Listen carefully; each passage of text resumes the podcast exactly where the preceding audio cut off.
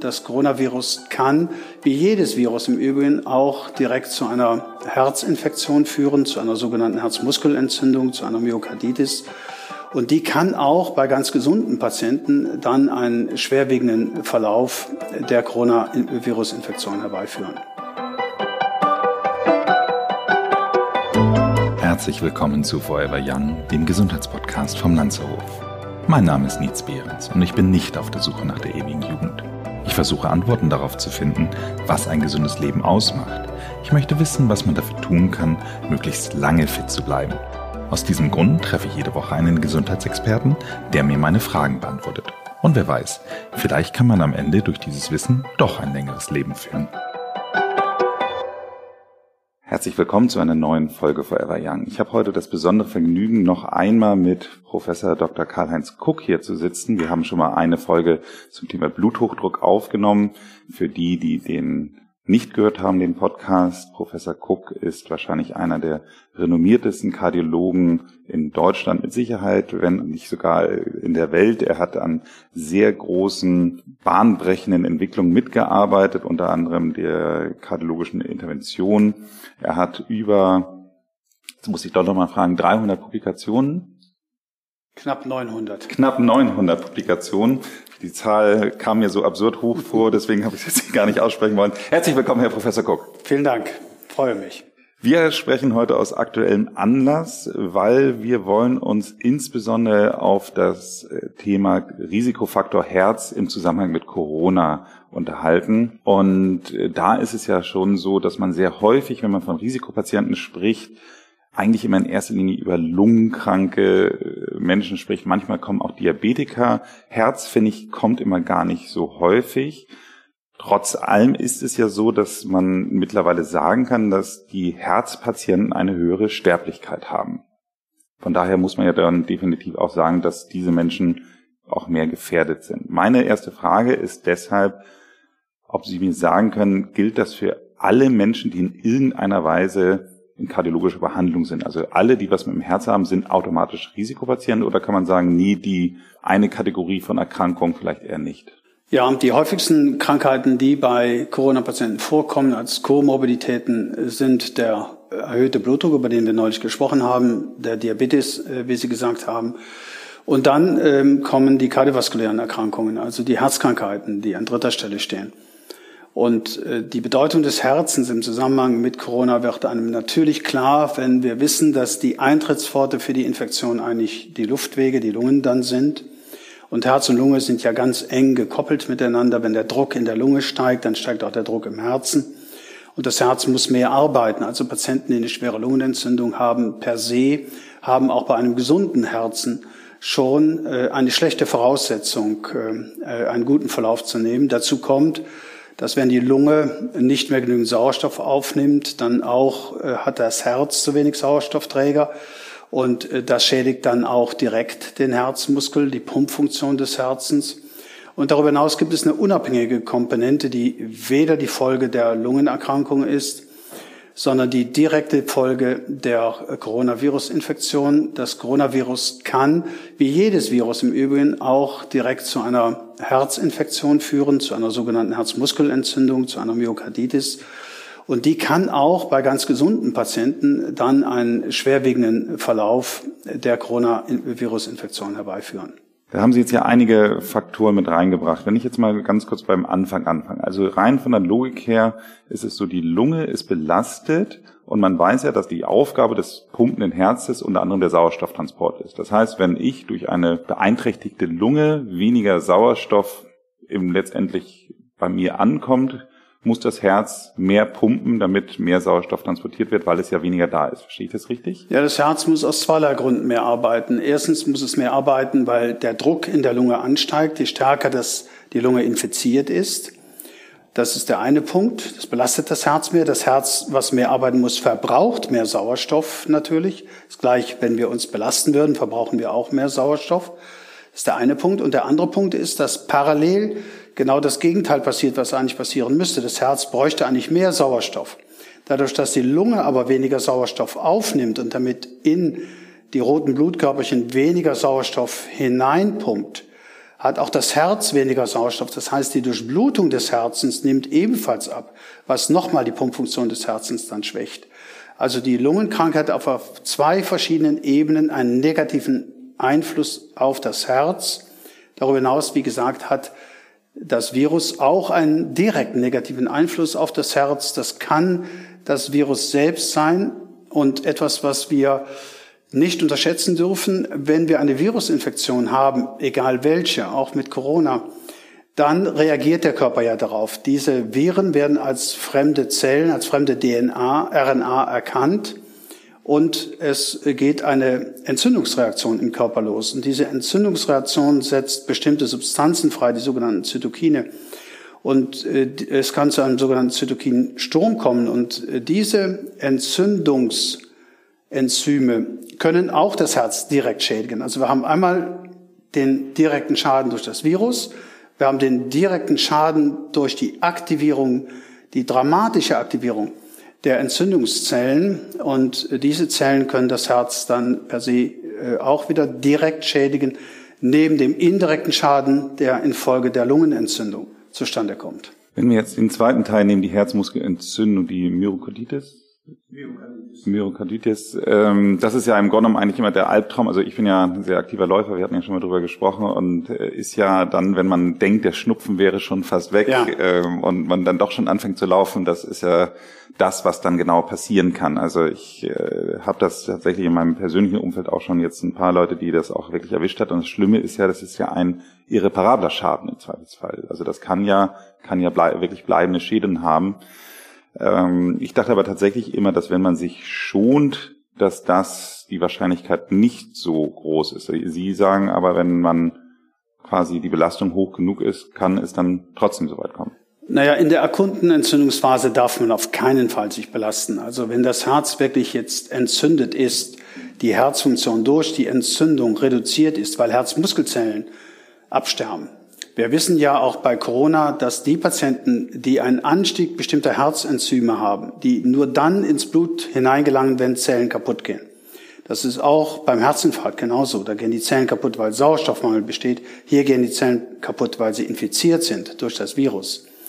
Und jeder Zelltod am Herzmuskel führt dazu, dass ganz spezifische Enzyme freigesetzt werden, die nur für den Herzmuskel charakteristisch sind. Und wir wissen auch bei der Corona-Infektion, dass die Patienten, die diese Freisetzung der Enzyme haben, egal ob mit vorgestelltem Herzen oder mit gesundem Herzen, dass die einen ganz schlechten Verlauf nehmen. Deren Sterblichkeit ist fast doppelt so hoch wie der Patienten, die nicht diese Freisetzung der Herzmuskelenzyme haben, also keine direkte Beteiligung des Herzmuskels haben. In dieser Phase, wo der Herzmuskel beteiligt ist, muss der Patient absolute Ruhe einhalten. Also ist körperliche Belastung schädlich. Warum? Weil genau das passiert, was wir ja leider manchmal auch auf dem Fußballplatz schon gesehen haben, dass junge Spieler dann plötzlich umfallen und dann plötzlich ein Herztod sterben. Das passiert auch bei der Corona-Infektion. Dass maligne, schwerwiegende Rhythmusstörungen eben auftreten können, die von einer Sekunde zum anderen vom Leben in den Tod führen können. Und dann kommt die zweite Phase. Die zweite Phase, wenn also die Infektion tatsächlich überstanden ist, ob mit Intensivstation oder ohne Intensivstation, mit Klinik oder ohne Klinik, Patient kann sich wieder belasten. Dann kommt die zweite große Frage, heißt das, dass ich mich wieder belasten kann, dass ich mich belasten sollte in diesem Moment? Und deswegen ist eigentlich unser Hinweis, gerade weil ungefähr ein Viertel aller Patienten, die Corona bekommen, auch diese Herzbeteiligung kam, dass man, bevor man anfängt, wieder sportlich sich zu betätigen, ich rede jetzt nicht über Leistungssport, da ist das sowieso äh, unabdingbar. Aber auch der, der sich normal, der normale Jogger zum Beispiel ist oder Ruder ist oder Fußballspieler ist, dass wir eigentlich raten, dass diese Patienten, bevor sie wieder in eine systematische sportliche Belastung gehen, einen Herztest machen sollten. Der beinhaltet das Schreiben eines EKGs und der beinhaltet das Schreiben eines Ultraschallbildes, wo man ein gutes Bild über die Funktion des Herzens sich machen kann. Das betrifft insbesondere die Patienten natürlich, die zu Hause in Quarantäne das Ganze ausgestanden haben, weil die, die in der Klinik sind, heutzutage sowieso mit beidem, mit dem EKG und auch mit dem Ultraschall versorgt werden, bevor sie weiterverlegt oder sogar entlassen werden können. Aber das Gros der Patienten, wir können ungefähr sagen, ja, 90 Prozent der Patienten, die gehen nicht ins Krankenhaus, die untersucht niemand. Und dann steht die Frage an, was muss ich denn tun, wenn ich den Infekt überwunden habe? Was kann ich tun, um sicher zu sein, dass ich mein Herz nicht schädige und dass ich nicht an den Folgen einer möglichen Herzbeteiligung dann unter der sportlichen Belastung mein Herz weiter schädige oder sogar äh, akute Rhythmusstörungen bekomme und schlimmstenfalls daran versterben kann, wie das eben bei jungen Patienten der Fall ist, die wir bei sportlichen Aktivitäten plötzlich umfallen sehen. Das heißt also, Sie würden sagen, wenn ich jetzt, also zum einen natürlich alle, die sicher und nachgewiesen getestet Corona haben, sollten zur Sicherheit einmal ihr Herz checken lassen. Also mein Rat ist, äh, insbesondere dann, wenn man 70 oder 80 Jahre alt ist und nicht mehr um die Alster läuft, ist das zu relativieren. Aber die Patienten sind ja auch betroffen, die 50 Jahre alt sind oder die 60 Jahre alt sind, die durchaus noch Sport gemacht haben und auch Sport wieder machen wollen, was wir ja auch begrüßen aus äh, kardiologischer Sicht, dass man ähm, eine dynamische, eine Ausdauerbelastung macht. Die sollten, wie wir das eigentlich auch anraten bei anderen Viruserkrankungen, die sollten, bevor sie sich körperlich belasten, diese Untersuchungen machen lassen, weil ja auch die Frage zu klären ist, wann kann man denn wieder mit sportlichen Aktivitäten beginnen? Und ein Herz, was eine eingeschränkte Funktion zeigen würde in der Ultraschalluntersuchung oder auch Veränderungen im EKG zeigen würde, sollte man natürlich nicht so lange belasten, bis alles ausgeheilt ist. Und ob es ausgeheilt ist, zeigt sich in der Regel nach vier Wochen.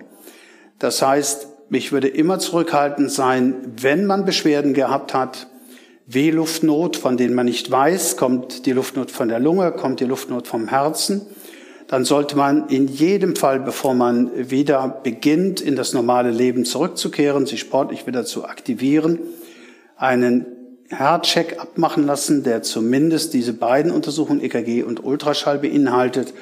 Das dauert nicht lange, das ist nicht invasiv, da wird ähm, nicht gestochen, da äh, wird nichts geschluckt. Das kann man mit Bildgebung von außen beides machen.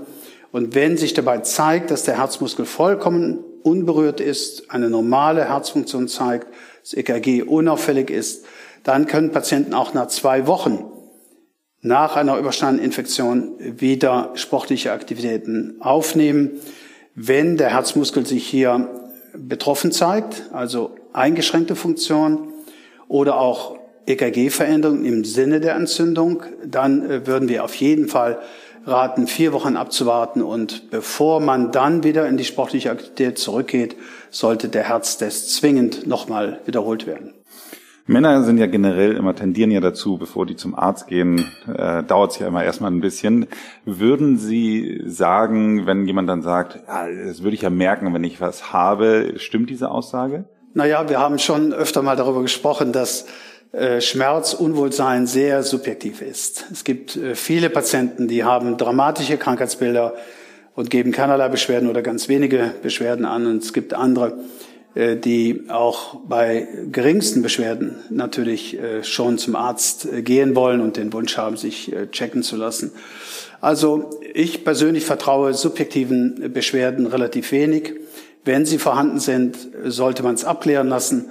Aber wenn sie nicht vorhanden sind, dann heißt das nicht zwingend, dass man nicht eine Krankheit hat. Das Gros unserer heutigen Erkenntnisse ist ja wirklich Krankheiten zu verhindern. Und es gäbe nichts Schlimmeres, als durch eine solche Infektion ein gesundes Herz zu früh und zu stark zu belasten und damit äh, am Herzen zu erkranken. Und man muss es nochmals sagen, diejenigen, die bereits eine zugrunde liegende Herzerkrankung haben, äh, jetzt eine chronische Lungenentzündung gehabt haben und Folgeschäden haben, es gibt erste Hinweise darauf, dass diejenigen, die eine schwere Lungenentzündung im Rahmen der Corona-Infektion haben, nicht zu einem vollkommenen Ausheilen der Lungenentzündung kommen, sondern dass Narben zurückbleiben in der Lunge und damit äh, die Lungenkapazität deutlich eingeschränkt wird.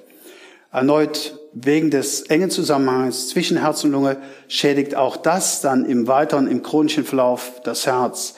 Von daher ist es, glaube ich, ähm, angezeigt, dass äh, viele Patienten, die wirklich eine schwerwiegende Infektion durchgemacht haben mit Corona, erhebliche Beschwerden hatten oder aber auch wirklich sportlich sich Aktivitäten unterziehen wollen, ohne dass sie große Beschwerden gehabt haben, dass die ein Check-up machen lassen. Das ist mein äh, Appell, dass lieber einmal zu viel nachgeguckt wird als äh, zu wenig, bevor man zurückgeht in den Sport. Ja, also ähm, ich finde, Hausärzte machen in, in, in, gerade in Deutschland einen ganz entscheidenden und ganz wichtigen Job. Aber äh, man muss natürlich sagen, dass Spezialkenntnisse vorhanden sein müssen, was so, die EKG-Interpretation betrifft, als auch die Durchführung einer Ultraschalluntersuchung betrifft. Und hier bedarf es der besonderen Expertise. Deswegen mein Rat, man sollte dieses äh, kardiologisch abprüfen lassen und äh, sollte einen Termin beim Kardiologen machen. Ich weiß, dass das nicht immer rechtzeitig möglich sein sollte, aber man sollte sich zumindest anmelden und bevor man sportliche Aktivität macht, lieber die Konsultation durch den Kardiologen abwarten, bevor man das äh, wieder macht. Also der Hausarzt kann Blut abnehmen, der Hausarzt kann Symptome abfragen, der kann die körperliche Untersuchung machen, das alles ist gut, aber nicht ausreichend, um am Ende äh, die sportliche Belastung äh, freizugeben. Vielen Dank, das war sehr interessant. Wie immer eine Freude. Vielen Dank. Sollten Herzpatienten während der Corona-Pandemie ihre Tabletten eigentlich weiter einnehmen? Ja, ja, unbedingt. Ähm, da gibt es ja eine gewisse Konfusion, die hat es gegeben, weil das Coronavirus wird über einen bestimmten Rezeptor aufgenommen. Das ist der sogenannte Angiotensin-Konversionsenzymrezeptor, äh, ACE2. Rezeptor, es gibt auch einen ACE1-Rezeptor und dieser ACE2-Rezeptor findet sich überwiegend in der Lunge und im Herzen. Und über diesen Rezeptor dockt das Coronavirus an die Zelle an. Und weil dieser Rezeptor eigentlich ein Rezeptor ist, der gerade in der Hypertonustherapie sehr oft blockiert wird durch diese Angiotensin-2-Rezeptorenhämmer, über die wir beim letzten Mal gesprochen haben, war lange überlegt worden und gedacht worden, dass Patienten keine Angiotensin-Rezeptoren mehr nehmen sollten, wenn sie Corona infiziert sind, weil dadurch ähm, das Virus stärker anflutet. Aber wir wissen heute, dass äh, an Studien, die das gemessen haben, sich zeigt, dass die Patienten, die äh, ACE-Rezeptorenhämmer nehmen, keinen schlechteren Verlauf nehmen. Also die Medikamente in jedem Fall, und zwar alle, die man hat, weiternehmen. Vielen Dank fürs Zuhören. Wenn Sie Fragen oder Anregungen haben, dann schicken Sie mir doch eine E-Mail unter podcast.lanzerhof.com. Ansonsten würde ich mich freuen, wenn Sie diesen Podcast abonnieren und oder Sie mir eine Bewertung hinterlassen. Vielen Dank.